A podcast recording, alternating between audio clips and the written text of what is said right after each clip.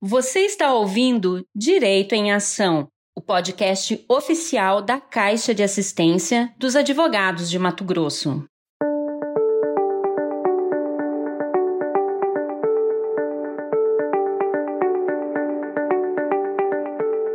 Olá, pessoal, sejam bem-vindos a mais um episódio do podcast Direito em Ação. Eu sou Luciane Mildenberg e o tema de hoje é algo que mexe com a imaginação de muitos estudantes e jovens advogados, que através do cinema podem ter se inspirado a escolher a advocacia como profissão, mas que vai muito além da ficção e é preciso ser aperfeiçoada constantemente. Estamos falando de atuação estratégica da defesa em audiência, como traçar o melhor planejamento e quais os principais equívocos que podem ser evitados? Para este super tema, eu tenho a companhia da querida advogada Jamile Clara, que já participou aqui com a gente em episódios anteriores do Direito em Ação como convidada e hoje ela vem como apresentadora. Tudo bem, Jamile? Seja bem-vinda!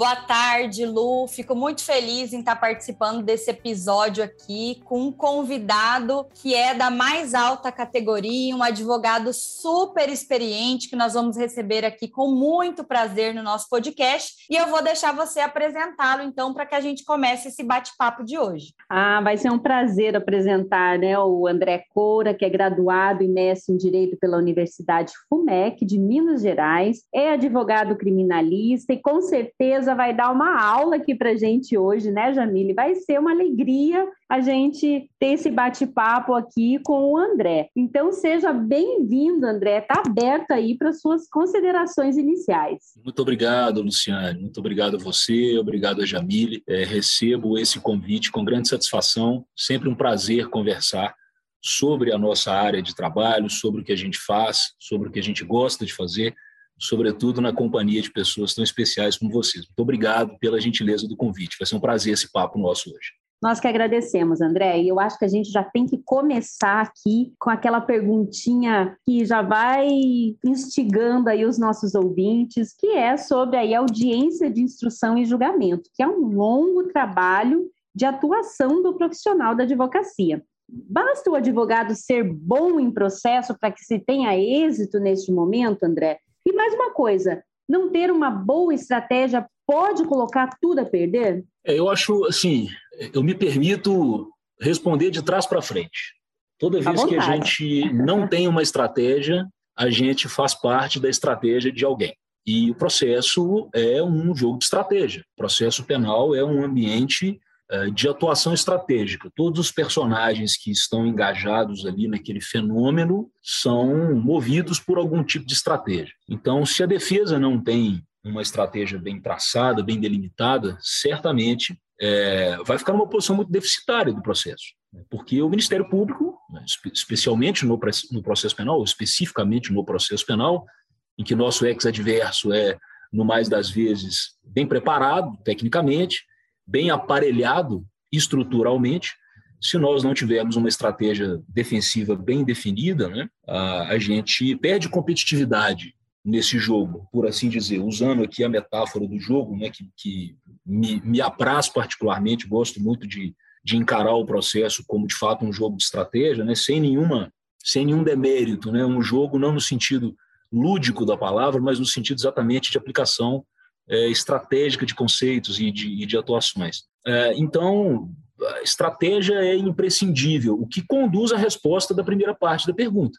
Ser bom tecnicamente, né? dominar apenas é, os institutos processuais penais, né? Do, dominar a dogmática processual penal, enfim, é suficiente para uma boa audiência de instrução? Eu penso que não. Eu acho que é pressuposto. Sem um domínio uh, minimamente razoável das ferramentas técnicas, a gente não consegue construir um edifício sólido, que é a estratégia defensiva e que vai ser coroada na audiência de instrução.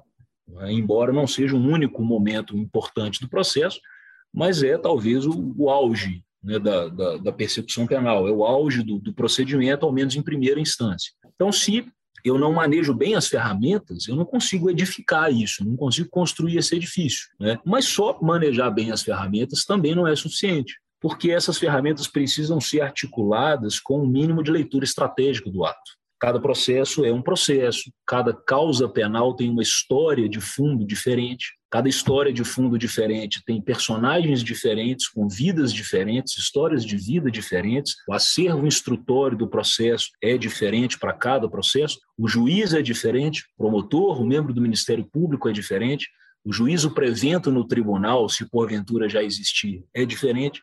Portanto, basta só saber processo. Saber processo é o mínimo, é o pressuposto. Uma vez conhecido o processo, né, ou seja, uma vez sabendo o processo, eu preciso articular essas ferramentas com estratégia, com uma mínima noção estratégica. Veja, é, vamos dar só um exemplo aqui. Fazer, fazer alegações finais por debates orais, o que seria a regra da audiência de instrução. Isso pode variar de maneira absoluta a depender de qual juízo em que eu estou fazendo essas alegações finais. Eu preciso conhecer quem é aquele juiz. O juiz da primeira vara criminal é diferente do juiz da quinta vara criminal. Como abordar cada qual? Qual tipo de tônica de discurso que eu vou usar em cada qual? Qual prova que captura mais a cognição de cada um desses juízes? Tudo isso transcende o processo. Tudo isso está fora da dogmática processual penal. Isso está no campo estratégico, está no campo da avaliação estratégica do processo. Né? Então, é, em suma, Luciane, respondendo objetivamente a sua pergunta, não conhecer processo apenas, conhecer a técnica apenas não basta para se buscar o êxito né, na audiência de instrução é, e, obviamente, não ter uma estratégia pode colocar tudo a perder, porque em não tendo uma estratégia, você fica ao sabor das estratégias dos outros personagens que estão jogando ali naquele, naquele processo.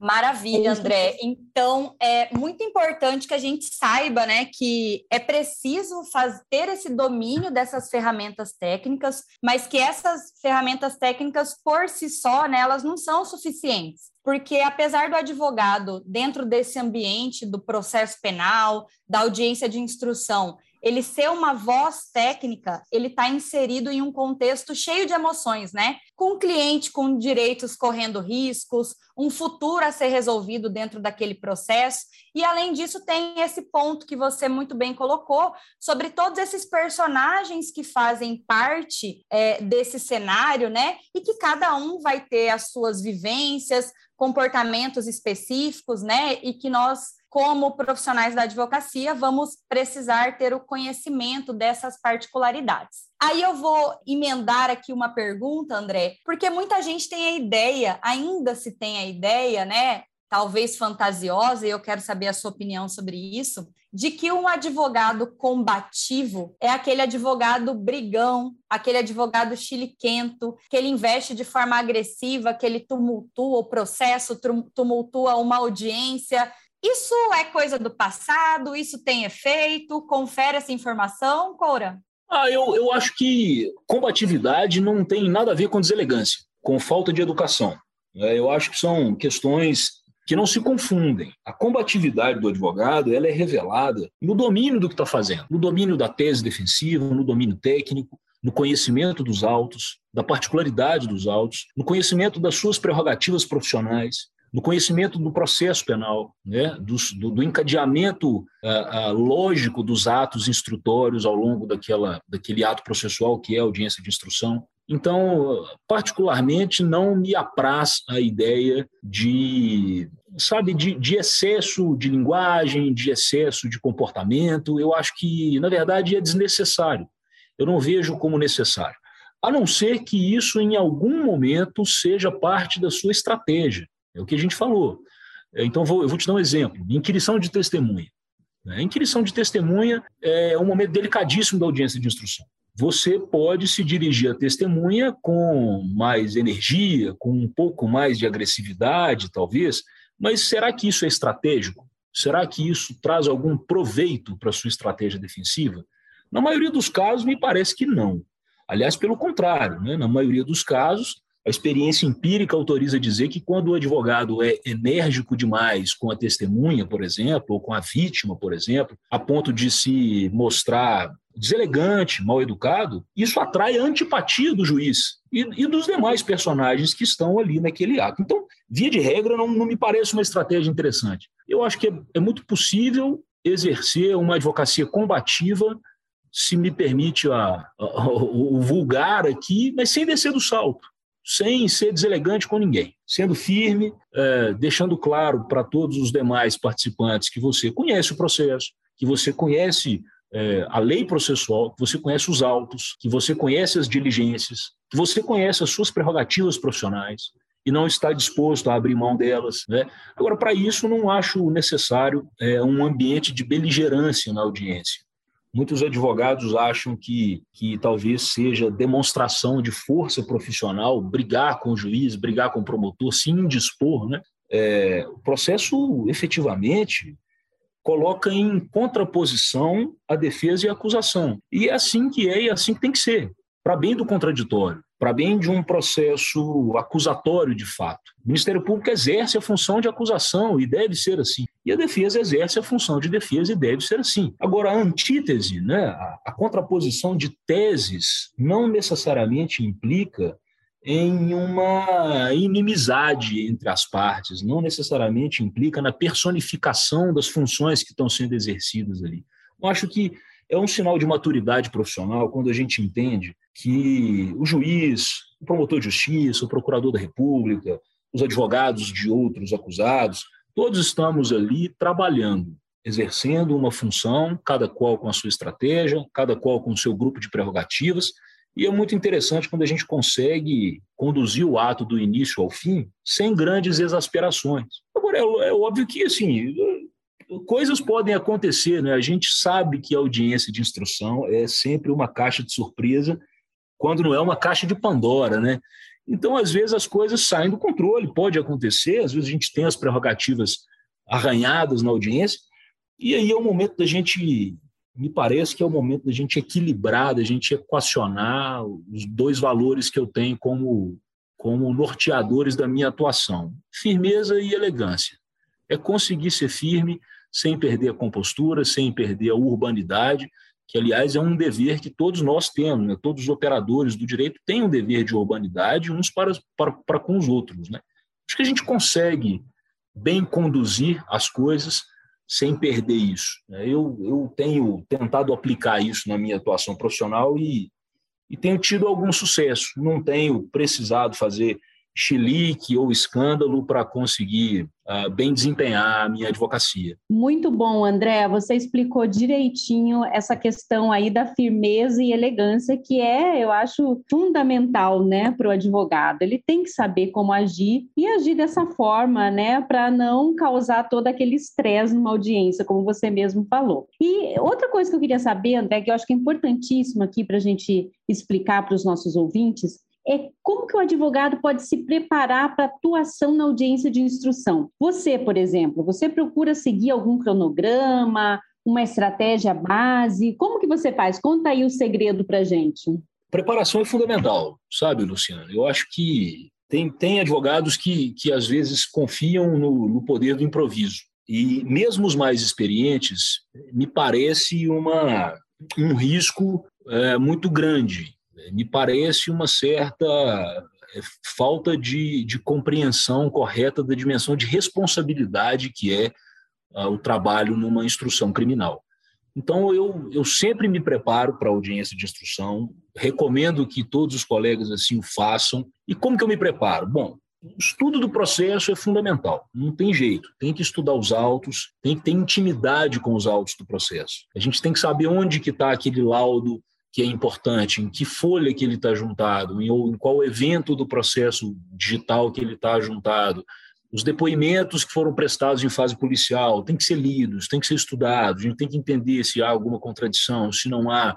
As pessoas que foram ouvidas em fase administrativa, policial, inquérito, em pique, etc., elas vão ser ouvidas em juízo, foram arroladas, se foram arroladas, por quem foram arroladas. Essas testemunhas é, são passíveis de ser contraditadas, se são por qual motivo, né? qual é a prova para instruir essa contradita, se necessário é, juntar algum documento, enfim. Então, acho que a questão basilar é um estudo, é, sabe, bem pormenorizado dos autos do processo.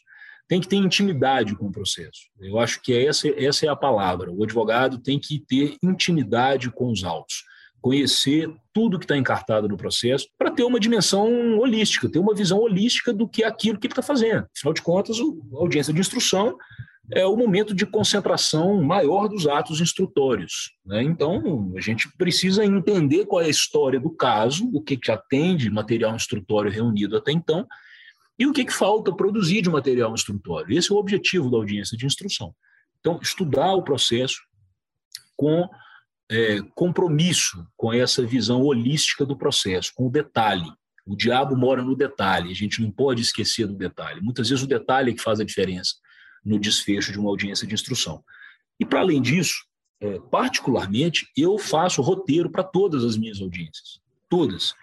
É, sobretudo é, em, em, em, casos de maior complexidade, em que você tenha uma pluralidade de acusados, uma pluralidade de imputações, e é mais corriqueiramente o, o perfil de, de processo em que eu trabalho. Então, você tem ali imputações de é, tráfico de drogas, organização criminosa, lavagem de dinheiro, ou, enfim, qualquer outra tipificação, mas há uma pluralidade de imputações, há uma pluralidade de acusados, de investigados e acusados, há uma pluralidade de medidas, de meios de obtenção de prova, né, de expedientes que vão sendo deflagrados no curso da investigação, até do processo mesmo, interceptação telefônica, é, enfim, é, laudos em dispositivos arrecadados e apreendidos no curso do inquérito, é, infiltração de agente, entrega vigiada, escuta ambiental, uma série de cautelares ali em apenso ao processo principal. Então, nesses, esses, sobretudo esses processos com maior nível de complexidade, eu acredito muito em um roteiro. Eu acredito muito em um roteiro escrito, em que tem ali os principais, é, os principais focos de atenção que o advogado deve ter em relação à audiência de instrução. É, a ordem dos atos de instrução não é um grande mistério. Isso aí está na lei processual, é, nós sabemos a ordem em que as coisas vão acontecer. O problema é quando você tem, talvez, ali 30, 40 testemunhas a ser ouvidas na audiência de instrução, quando você tem 5, 6, 15 acusados para serem interrogados na audiência de instrução, quando você tem acusados que firmaram termos de colaboração é, é, premiada, outros que não firmaram, e aí você tem essa essa divergência né, em relação a esses personagens, colaboradores e não colaboradores. Então, a coisa vai ficando um pouco mais complexa, e nesse nível de complexidade, me parece uma certa irresponsabilidade ir para uma audiência de instrução, que não raro dura três, quatro, cinco, seis, oito horas, ou se prolonga por vários dias, sem um roteiro escrito. Quais perguntas eu vou fazer para quais testemunhas? Em um universo de 40 testemunhas sendo ouvidas numa audiência de instrução, quando nós estamos inquirindo a 28ª, eu já esqueci o que, que a primeira falou. Eu preciso ter isso parametrizado comigo, eu preciso ter isso anotado, minimamente controlado, para que eu consiga manter essa, essa visão sempre holística do ato e consiga entender onde está acontecendo contradição, onde está havendo incongruência nos depoimentos, se eventualmente eu preciso requerer uma acariação, eu vou fundamentar isso em quê? Se eu não tenho ali um controle do que foi respondido, do que foi dito por cada uma das testemunhas. Então, enfim, é, em resumo, eu entendo que a audiência de instrução é um ato que demanda sempre preparação, e acho que essa preparação passa por estudar o processo com verticalidade, com nível de detalhamento, e construir um roteiro escrito, sobretudo uma árvore de perguntas para cada uma das testemunhas que eu vou inquirir nessa audiência de instrução. Né? Ter ali um certo controle escrito de por onde as coisas vão caminhando, né? para que eu vá acompanhando no curso da audiência de instrução. A audiência, como eu disse, é uma, é uma caixa de surpresa. Se você não tiver concentração total, foco total, em poucos segundos, o, o, vamos dizer assim, a maré vira completamente na audiência. Se você perdeu alguma informação, perdeu algum, alguma situação importante ali, você pode prejudicar bastante a estratégia defensiva do cliente. Então, por isso que eu gosto de confiar em um roteiro escrito. Ele me dá um parâmetro mais seguro, né? É, e evita que a gente tenha que improvisar durante a audiência inteira. Eu costumo dizer que a improvisação é indispensável para o advogado. O advogado tem que ter capacidade de improvisação. Só que nós precisamos concordar que só improvisa quem conhece. Né? Improvisação sem conhecimento não é improvisação. Aí é, é, é julgar de maneira randômica, é contar com a sorte. É muito diferente de improvisar. Então, eu, eu diria que estudo do processo e roteiro escrito sobretudo com uma árvore de perguntas para as testemunhas que vão ser inquiridas. Maravilha, Coura. E eu vou emendar aí uma pergunta para você, né? Quero que você fale sobre as suas experiências, né? Porque como você colocou, a audiência é uma caixinha de surpresas, né? E aí na sua terminologia, emprestando ali a sua terminologia, quando não é uma caixa de Pandora. E esse improviso de fato só é possível é, é, ser feito por aquela pessoa que tem o domínio, né? E não o domínio só da questão da técnica processual, da, do domínio procedimental, mas essas estratégias extrajurídicas também. E além desse preparo que o profissional da advocacia vai fazer, eu queria saber de você como que é possível, né? Ou se você pode dar dicas aí, nós temos uma grande audiência de jovens advogados, e dentro do, do desse caminho traçado até que esse, esse jovem advogado tenha uma advocacia consolidada, para que ele entenda também que esse sucesso da audiência não depende somente da atuação dele, né? Só do advogado, é todo um conjunto ali. Como que você prepara ou como você orienta se assim nós podemos dizer, é, o seu cliente, que em muitas situações ele não. A, a, audiência da instrução, uma audiência criminal, não faz parte da vida cotidiana daquela pessoa, ou antes da audiência, como conversar também com a testemunha, para que aquela testemunha ali, de algum modo, colabore, né, para que o processo tenha o melhor andamento possível, já que a testemunha, em que pese ela ser uma prova produzida em audiência e ela ser muito valorada pelo juízo, ela é uma prova é, é, de uma grande probabilidade de defeitos ali, se a gente pode dizer assim. Então, como que a gente pode, dentro nessa preparação para a audiência, orientar o cliente, fazer essa conversa prévia com a testemunha da defesa? Eu acho que assim, o cliente de fato tem que ser orientado. É, o cliente, ele, ele no mais das vezes está ali na condição de acusado e o tratamento jurídico dispensado ao acusado é muito diferente do tratamento dispensado à testemunha. Né? O cliente é um personagem interessado no processo. O cliente é um personagem que não é compromissado no processo.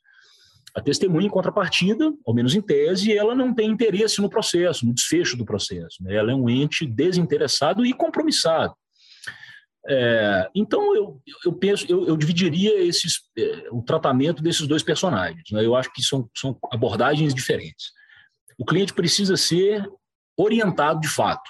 O cliente precisa entender o que é uma audiência de instrução, ele precisa entender a importância do ato, ele precisa entender o que vai acontecer naquela audiência e em que ordem que isso vai acontecer. Ele precisa entender qual o papel de cada personagem ali, ele precisa entender como que as coisas funcionam, porque muitas vezes o cliente, sobretudo aquele cliente que é um, vamos dizer assim, um neófito naquela, naquela, naquele fenômeno, né? naquele ecossistema jurídico, né? que, é, que não é aquele cliente é, é, recorrente do sistema de justiça criminal, ele não sabe o que está acontecendo. Ele muitas vezes acha que o advogado pode, a todo e qualquer momento, fazer perguntas para todo mundo, ele acha que ali, a qualquer momento, ele pode é, é justificar, enfim, e então, você precisa, precisa dar uma aulinha de processo penal para o cliente, precisa explicar para ele que aquilo tem ordem de acontecer, que tem um procedimento, que as coisas acontecem conforme a lei determina, né, que determinada pergunta que ele quer que seja feita não é uma pergunta estratégica, por isso, por isso, por aquilo. Explicar para o cliente o que, que vai acontecer para que ele não seja pego de surpresa. Explicar para o cliente a ordem dos atos instrutórios. Explicar para o cliente que não necessariamente a compreensão que ele tem dos fatos é a melhor, é a melhor estratégia. Isso é uma questão muito importante de ser colocado para o cliente de maneira muito transparente o, o, o titular do direito, né, ou ao menos o titular do direito que está sob ameaça, vamos dizer assim, é o cliente de fato, mas o titular da estratégia é o advogado.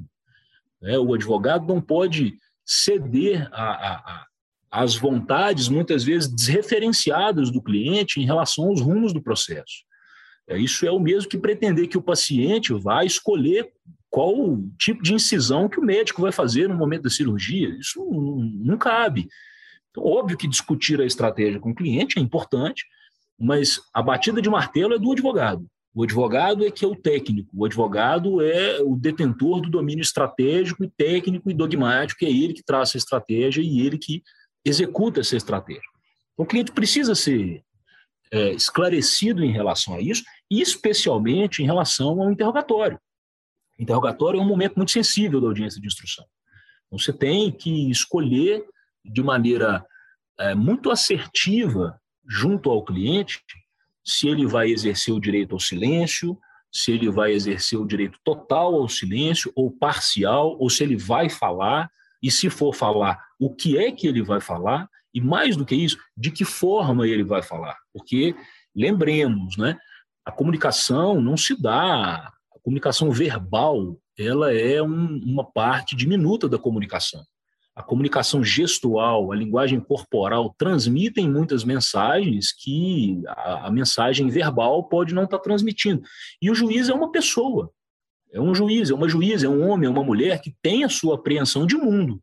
Então é importante, ah, vamos dizer, treinar o cliente, né? conversar com o cliente sobre o seu interrogatório. Primeiro definir uma estratégia e depois se indicar essa estratégia executada pelo cliente, ver se o cliente tem condição de prestar aquele interrogatório se está crível o que ele está dizendo. Né? Então, acho que isso é muito importante, fazer junto ao cliente. Em relação à testemunha, a gente não tem tanto, é, a gente não tem tanta incidência sobre, né? Até porque, e é, é bom que se diga isso, assim, é, tem que tomar muito cuidado com a questão da famigerada orientação da testemunha. Né? O advogado, é, e na minha modesta compreensão, é óbvio, né? O que a gente tem que saber é buscar saber o que a testemunha sabe. E sabendo o que a testemunha sabe, eu desenho quais as perguntas que eu quero fazer para essa testemunha. E, obviamente, nunca perguntando algo que eu não tenho a menor ideia do que vai ser respondido. Eu sempre tenho que ter um nível, algum nível de antecipação da resposta. É claro que eu não vou adivinhar o que a testemunha vai dizer, mas algum nível de antecipação da resposta, por isso talvez seja importante conversar com a testemunha antes fazer uma entrevista com a testemunha, sobretudo aquelas que eu vou rolar, que a defesa vai rolar. Veja, a defesa rolar testemunhas cujo conhecimento dos fatos eu não sei na condição de advogado é um suicídio processual. Isso não se faz. Eu vou rolar as testemunhas que eu já tenha ouvido, que eu já tenha conversado e tenha entendido qual é o nível de ciência do fato que elas têm. E aí eu consigo dimensionar como eu vou explorar o conhecimento que essas testemunhas têm do fato. Quais perguntas eu vou fazer e quais perguntas eu vou evitar de fazer. Óbvio que isso é isso é singular, cada processo nos oferece uma dificuldade, um desafio em relação a isso. Agora, a orientação da testemunha, no sentido de determinar a testemunha o que ela vai dizer, me parece algo perigoso. E eu não recomendaria que fosse feito, porque muitas vezes a testemunha é, coloca o advogado numa condição delicada na audiência. Né? Aquela velha historinha do, o juiz aperta, a testemunha fala, não, mas foi o doutor que mandou falar. E aí o advogado vai estar numa situação difícil na audiência, e nós sabemos que pode haver até responsabilização criminal em relação a isso, seja pelo falso, seja por, enfim, é, coação no curso do processo, ou qualquer outro tipo penal de, de obstrução nesse sentido. Então, eu acho que com relação à testemunha, a gente tem que fazer é entender o que cada uma delas sabe e desenhar, mais uma vez, a árvore de perguntas. Quais são as perguntas que eu quero fazer para essa testemunha, para que eu consiga dela as informações A, B, C e D, que são as que me interessam a título de produção probatória. Né? Então, eu acho que eu acho que é por aí, sabe, Jamil? Eu acho que é por aí. Orientar o cliente e entender o que a testemunha sabe, buscar explorar isso de maneira assertiva e estratégica ao longo da instrução. Nossa, altas dicas, hein, Jamile? Já imaginou aqui o André, a gente está falando aqui com o André Coura, que é um advogado criminalista, né, lá de Minas Gerais, que está aqui com a gente, é graduado aí, mestre em Direito, né, pela Universidade FUMEC, e que está dando uma aula aqui para nós, né, Jamile? E essas dicas são maravilhosas. E eu acho assim, André, a gente já está caminhando para o final, e, mas antes de fechar, eu gostaria que, aproveitando essa, essas dicas maravilhosas que você está né, deixando aqui para os nossos ouvintes, eu queria saber de você assim, se existe alguma defesa que você estudou ou até mesmo acompanhou que marcou a sua jornada. Com certeza tem, né? Porque você é um, né, um advogado bem atuante e tal. Eu queria que você contasse para nós aí aquela que você não esquece. Tem alguma aí? Ah, tem, sempre, sempre tem aqueles, aqueles trabalhos que, que marcam mais a gente, assim, né? seja por, por, por uma ou por outra razão. É, mas, assim, eu, eu, gosto, eu, eu gosto de acompanhar alguns, alguns processos, sobretudo esses de maior repercussão midiática, esses processos que envolvem criminalidade empresarial, econômica, né?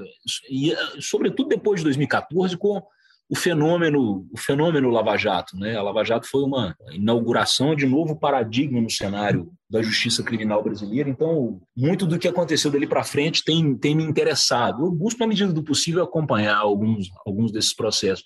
Mas, assim, de atuação própria, eu tive um processo que tramitou aqui em Belo Horizonte que, que me marcou porque foi, uma, foi um processo muito difícil para mim. Foi um processo de alto nível de comprometimento. Ah, e, e, e foi um processo muito difícil pelo desenrolar processual. É, foi um processo que aconteceu aqui na comarca de Belo Horizonte, em que foram acusados é, alguns policiais civis. É, e um desses era meu cliente. E, e óbvio que, para além do jogo, né, a gente, eu disse que eu gosto de encarar o processo como um jogo, mas isso não implica dizer que a gente esteja completamente isento de, é, de envolvimento com a causa. Né? Da mesma forma, usando de novo a, a, metáfora do médico, né? da mesma forma que o médico, se se envolve emocionalmente com todo e qualquer paciente, ele não trabalha, ele precisa de isenção técnica, né? mas vez, vez ou outra, obviamente, o médico se emociona também, né? ele se envolve emocionalmente, né? ele se engaja emocionalmente no caso do paciente. Eu acho que isso acontece com o advogado também. E esse processo me marcou muito porque foi um processo muito difícil, muito complexo. É, foram muitas imputações, a prova estava muito difícil, processos que envolvem agentes de segurança pública, sobretudo policiais civis, né, são, são processos sempre muito delicados, porque você traz a corregedoria, você tem uma, o ambiente policial, o ambiente profissional policial é um ambiente naturalmente delicado, é, então foi um processo muito difícil que me marcou e, e me marcou sobretudo porque eu lembro que o meu cliente foi preso preventivamente, ficou preso preventivamente até a primeira audiência de instrução, a audiência foi cindida em duas, né? É, tinha, tinha muita testemunha para ser ouvida. Na primeira audiência, ele, ele permaneceu preso, na segunda audiência, ele foi solto. O juiz revogou a prisão dele nessa audiência em continuação mas uma semana depois, a prisão preventiva dele foi decretada de novo. E isso me pegou muito de surpresa, porque o ensejo dessa prisão preventiva foi uh, um, eu vou chamar de erro processual para ser elegante com o Ministério Público e a Corregedoria de Polícia, para não falar que foi uma manipulação é, bastante duvidosa, mas é, informações aportaram no Ministério Público, o Ministério Público representou é, pela prisão preventiva e o juiz decretou a prisão preventiva uma semana depois da soltura. Isso, isso traz um nível de complexidade muito grande para o processo, isso traz um nível de cobrança muito grande em cima do advogado, é, e ali exponencializou a responsabilidade, exponencializou o estresse, foi, foi um, um momento muito desgastante. Eu não me lembro de outro momento tão desgastante profissionalmente para mim. Mas, uh, fim da instrução do processo, eu lembro que processo concluído para sentença, o cliente preso, e eu fui despachar com o juiz um pedido de revogação dessa prisão preventiva, já tinha, já tinha feito entrega de memoriais finais, fui despachar um pedido de revogação, e no dia seguinte veio a sentença, e foi uma sentença absolutória, foi uma sentença em que houve a condenação de todos os outros acusados, e o meu cliente foi absolvido foi absolvido, foi expedido ao alvará de soltura e foi, enfim, um, um, alívio absurdo, né? Assim, foi, foi uma, uma coroação do trabalho, mas até lá foi um processo muito estressante, foi um processo que me tomou muita energia, né? Em que eu me dediquei muito e por isso foi uma defesa que me marcou, foi uma defesa que me marcou, eu lembro até hoje, eu tenho até hoje a, comigo guardado aqui as, as os memoriais de alegações finais que eu construí para esse processo, é, como, um, enfim, uma recordação mesmo carinhosa do, do processo, sabe? Do, do, desse jogo que foi particularmente um jogo que demandou muito de mim, mas no final das contas o final foi feliz até então. mas a gente tem é, história. Quem, quem não tem história não é advogado criminalista, né? História é o que a gente mais tem. Coura, eu vou passar. Eu quero que você conte para os nossos ouvintes onde eles podem te encontrar, onde você, você tem lá a divulgação dos seus cursos, seu perfil da rede social, onde o pessoal te acha. Eu tô, bom, tô em várias, mas principalmente no Instagram. Acho que é mais fácil de me encontrar no Instagram, é onde eu talvez produza mais, mais material. Então, o perfil é @a.coura, @a.coura no Instagram o pessoal consegue me achar, consegue falar comigo lá.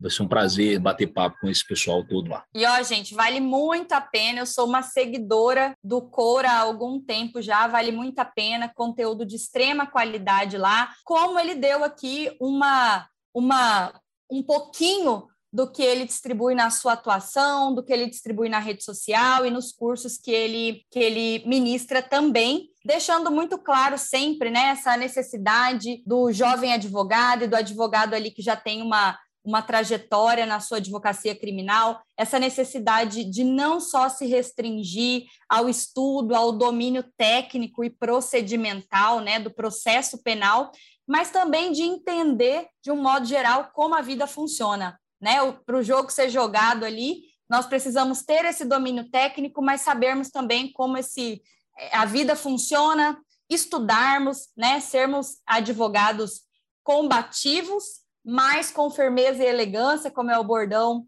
o que o Cora sempre coloca nas suas falas, para que tenhamos uma atuação efetiva, né? Para que a audiência tenha um protagonismo de atuação do advogado, mas que essa audiência ela seja direcionada para o cliente, para aquele aquela pessoa que está sendo assistido pela nossa defesa, né? E para finalizar, né, Lu, que a gente tem é, é, uma grande audiência aí dos jovens advogados, deixar muito claro, né, que ninguém vai ser bom é, desenvolvendo uma vez alguma atividade, né? Que essa questão que o Coura até colocou sobre a, é, o improviso dentro de uma audiência, de inúmeras coisas que podem acontecer, a gente acaba tendo essa capacidade exatamente pela repetição desses atos, né?